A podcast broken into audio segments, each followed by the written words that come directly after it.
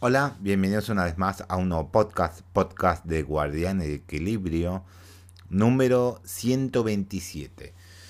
Este va a ser un, podcast muy cortito, muy cortito porque solo hay tres noticias, pero hay una bomba. Tenemos una bomba, una bomba, aunque es rumor, claro. no va a ser confirmación siempre como Nintendo, eh, Nintendo Direct eh, dentro de uno o dos días siempre, aparte de los eventos como los otros de Xbox, bueno, no hay. Sony, sí hay. O otras compañías de noticias, sí hay, más o menos. Pero esta es una bomba. Porque, como ven en el título que puse, rumor, este mes se llevará a cabo un PlayStation Showcase. Rumor. Oh, bien. A ver, lo que vamos a, leer todo, ya que eh, solamente son. Hay en este podcast tres noticias. Durante los últimos meses hemos escuchado varios rumores que apuntan a un nuevo evento de PlayStation para agosto. Yo no lo escuché, pero decían ahí por ahí que sí iba a haber un, PlayStation Showcase, pero nunca hubo un rumor más fuerte, más fuerte, hasta que ahora. Eh, para agosto de 2022, aunque por el momento no tenemos información oficial, nuevos detalles por parte del de un insider ha señalado que bien podríamos estar solo unos días del siguiente PlayStation Showcase. Así que PlayStation lo va a liberar dentro de unos días posiblemente. Este lunes tal vez. No lo sabemos. El lunes, digamos... El lunes 8. Tal vez liberan la información. O en esa semana. Del lunes 8 hasta el viernes 12 de agosto. No lo sabemos. Veremos. Eh, que por el momento sí, no que bien podemos ser los siguientes días de showcase. Bueno, a diferencia de los State of Play, los cuales se, eh, se pueden comparar con un Nintendo Direct, los PlayStation Showcase son los grandes eventos de la compañía. Sí, claro, que tienen todos los juegos que podrían salirse, digamos, a finales, sí o sea, a finales, o al principio de año, ya directamente, del año que viene, o lo que viene a futuro los proyectos que anuncian, pero no hay fecha o año de lanzamiento por lo menos, los cuales se llevarán a cabo durante el mismo semana del E3. De acuerdo con Nick Barker, fundador de Xbox Era y famoso insider, este mes de agosto se llevará a cabo un nuevo PlayStation Showcase. Esto, esto fue lo que eh, comentó al respecto. Entonces, debido a que me han preguntado, pregunté si Sony tenía un programa planeado para septiembre y me dijeron que en este momento el plan es para agosto, pero solo para asegurarme de que aquellos que quieran estar enojados conmigo lo están, no estoy seguro de si se moverá. No estamos seguros. También fue parte de la respuesta.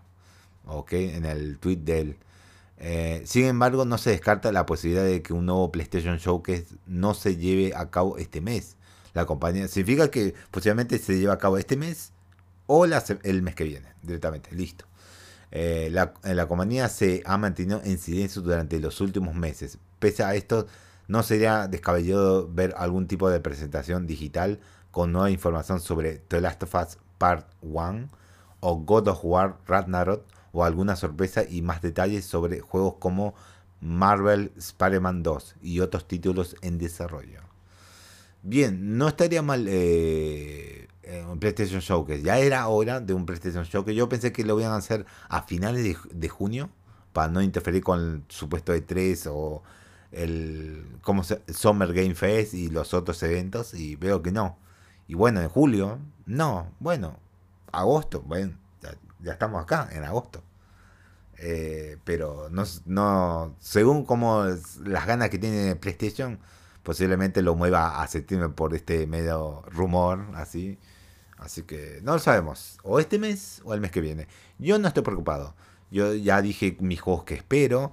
No estoy hypeado con Ron, eh, God of War pero mi deseo saber cómo termina, cómo continúa y cómo la adaptan así. Y bueno, no adaptan, digo, cómo hace ese God of War Ragnarok. Yo me lo voy a ver, como dije antes, no, no voy a tener una PlayStation 5 para jugarlo full. Voy a ver a buscar a un youtuber o a alguien que lo suba en 4K HD, HDR 60 fotogramas por segundo. ya hay capturadores que te capturan eso. Transmitirlo es muy complicado, transmitir esa calidad. Pero grabarlo, sí, totalmente hay. Y la cosa sería muy complicada encontrar a alguien sin comentarios. Y que lo pongan en español, español latino directamente. Muy complicado todavía eso. Así que solamente voy a, eh, a ver si encuentro a alguien que lo suba subtitulado en español, nada más.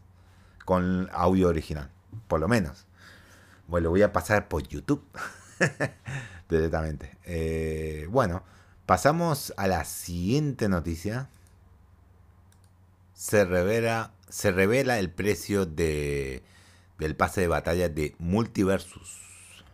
Eh, después de un retraso, el pase de batalla para la primera temporada de Multiversus está cada vez más cerca, aunque aún, aunque aún hay detalles que necesitan aclararse. Recientemente se reveló el precio que tendrá este modo de progresión en el juego free to play al ser cuestionado en Twitter Tony Young, no sé cómo decir, pronunciarlo director del juego, por fin reveló que el pase de temporada para Multiversus tendrá un costo aproximado de 950 Glemium.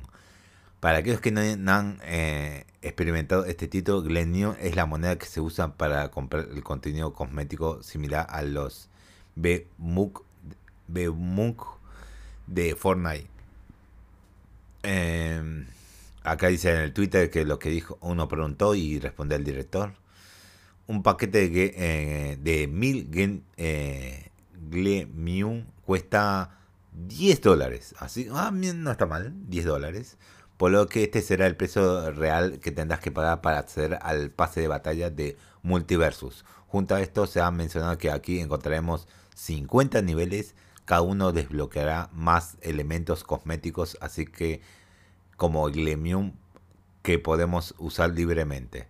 No está mal, 10, eh, 10 dólares. No está nada mal el pase de batalla. No está mal, no está mal. Eh, pasamos a la siguiente noticia y muy importante y ya terminamos el, el, podcast con esta noticia, ya que la última, son tres noticias nada más. Square Enix venderá parte de sus estudios. ¿Cómo? Eso yo no entendí. Leí una parte de la mitad del, del coso para entenderlo rápido para ya empezar a, preparar el podcast, no lo entendí. Tuve que leerlo por segunda vez desde el principio. Y creo que tuve que releerlo por tercera vez y ahí más o menos entendí, ya entendí más o menos. Empezamos en principio. Hace un par de meses se dio a conocer la venta de Crystal Dynamics, Eidos, Eidos Montreal y Square Enix Montreal Ahora, parece que Square Enix aún no tiene planes para mover sus propios estudios de desarrollo, eh, ya que durante su más reciente junta eh, financiera se mencionó que la compañía japonesa está buscando vender las acciones de algunos de sus estudios de propiedad total. Digamos, un ejemplo, eh, lo que está haciendo Tencent, Tencent Games en comprar eh, eh, acciones de Ubisoft, que es una gran compañía, pero está comprando de la compañía, no de un estudio de la compañía. Acá quiere incentivar Square Enix que otros, que es, va a ser mucho menor el precio al comprar las acciones de Square Enix, comprar las acciones de sus estudios, que ahora vamos a mencionar los estudios porque acá en este artículo de, bueno, en esta noticia de Atomics lo menciona los estudios que tiene. Pero, eh, ¿qué cosa? Va a incentivar que otros inviertan, no en Square Enix, en sus estudios individualmente. No está mal. Para mí no está mal. Solamente Sony eh, invertirá, seguramente, espero, Sony inviertan en los estudios que le están haciendo sus Final Fantasy, que muchas se están quejando los Final Fantasy y uno que otra cosa. Eh, o los juegos que totalmente son que van directamente a, Sony y se quedan varios, uno o dos años o tres eh, en exclusiva en la consola y después ya se libera para múltiples plataformas. Todavía Final Fantasy todavía no fue liberado para multiplataforma. Está en PC, pero no está en Xbox, en las consolas. Y como otros juegos también, más. Y, bueno, Tencent ahí podía adquirir una que otra cosita, acciones de sus estudios, uno que otro, no lo sé. De acuerdo con David Gibson, analista de la industria y la venta de Crystal Dynamics, Eidos Montreal y Square Enix Montreal, solo fue la fase de esta reestructuración. De esta forma se espera que Square Enix revise su catálogo de estudios y decida si conserva la propiedad total o permite, ah, va a decidir, eh, tienen que decidir todavía Square Enix, o permite que otras empresas compren participaciones en esos negocios. Eh, todavía no está nada definido todavía por Square Enix, pero creo que va a llegarse a eso. Esto permite, eh, permite que Square Enix mueva recursos entre estudios con mayor facilidad. Cada, más o menos, eh, si, le invierte Sony a este estudio medio, vamos a poder mover esos ingresos a otros estudios. No lo sé, no sé si es legal eso o no, dependiendo. Eh, con un enfoque con el poder asignar recursos principalmente a títulos de Japón, directamente a lo de Japón. Incluso se llegó a mencionar que esta fue una de las razones por las cuales se decidió vender Crystal Dynamics, Eidos Montreal y Square Enix Montreal, ya que los recursos que necesitaban canibalizan otros planes. Claro, digamos, les uh, los obstruye tener esos tres estudios fuera de Japón directamente. Le, le molesta el plan que tienen ellos, esos tres estudios. Por eso medio que lo vendieron tan rápido no sé qué tan rápido y a un costo muy menor. Es así que se espera que compañías como Sony, Tencent y Nenson tomen, no sé qué, cuál compañía es Nenson, tomen interés en estas piezas o en las acciones de los estudios, no lo sé. Es importante mencionar que no se había, no se habla de una adquisición completa, no, obvio que no sino solo de tomar parte de los estudios, acciones. Totalmente son, está queriendo hacer acciones o unas partes de los estudios, no sé cuánto por ciento.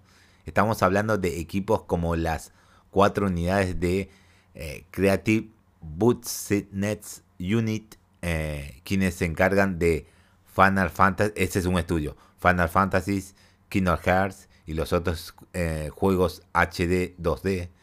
Luminous Productions, eh, responsables de Forspoken, Tokyo RPG Factory, eh, y reconocidos por Ain, Ain, Ain Setsuna, Square Enix eh, London, Mobile, quienes estuvieron a cargo de Tomb Raider Reload y más. Por el momento no hay más detalles al respecto, pero es probable que las inversiones y compras parciales no tarden en suceder. Que, digamos, eh, dependerá, digamos, si Square Enix que decide cuál, cuál eh, de sus estudios está en, venta sus acciones o parte que compren. Que este estudio sí se puede comprar parte del estudio, más o menos, unas partes. O se puede decir más directamente, decirlo como acciones más bien del estudio, directamente, para que eh, sea más fácil decirlo en sí. Porque decir los partes o, el paquete, eh, piezas, no está muy lindo, más bien. Digamos acciones y damos a entender eso, que acciones de cada estudio, directamente, listo, ya está. Pero no está mal, no está nada mal. pero espero que no estocolice al momento de, de, hacer los juegos o algo así, no lo sé ponerle presión a los otros que si compran lo suficiente. Además, Square pondrá un tope de donde cuánto pueden adquirir los otros. Los estudios, en las marcas grandes. No lo sé. Solamente eso va a decidir Square. Solamente. Muy buena. Se puede decir muy buena. Y no, tendrá. Square Enix tendrá ingresos, más ingresos en sus propios estudios en sí, para moverlo de en los juegos japoneses en sí, pero veremos si le funciona a Square Enix. Están tratando de salvarse a sí mismos, todavía no se recuperan de Avengers y no se recuperan también de... Eh, Eh, oh, ya se me está olvidando. Eh, sí, ya se me está. ya se, me está totalmente olvidando. Eh, sí, ya se está totalmente olvidando los. los cosas, los títulos que tiene Marvel. Los Guardianes de la Galaxia, ya me acordé, ya los Guardianes de la Galaxia. Y se recuperan de esos dos juegos que invirtieron y veo que querían eh, X suma y no consiguieron las X suma que quisieron tener. Pero es una lástima. Bueno, veremos que si le funciona esto o no. Espero que le funcione por lo menos. Por lo menos necesitan dinero. Square Enix necesita dinerito, dinerito. Bueno, con esto terminamos eh, las noticias. 15 eh, minutos más o menos y medio, casi llegando a 16 minutos. Bueno. Nos vemos en el sábado y domingo con más Resident Evil 1 Remake. Ahí estamos, ahí estamos en Resident Evil. Ahí estamos, ahí estamos andando. Eh, volvemos el lunes con más noticias. Esperemos que no sean muchas noticias acumuladas el fin de semana. Depende que, que vaya a ser el fin de semana en noticias. Pero veremos, veremos. Así que nos vemos eh, el sábado y el domingo con directo de Resident Evil 1 Remake y el lunes de vuelta con los podcasts. Así que eh, nos vemos.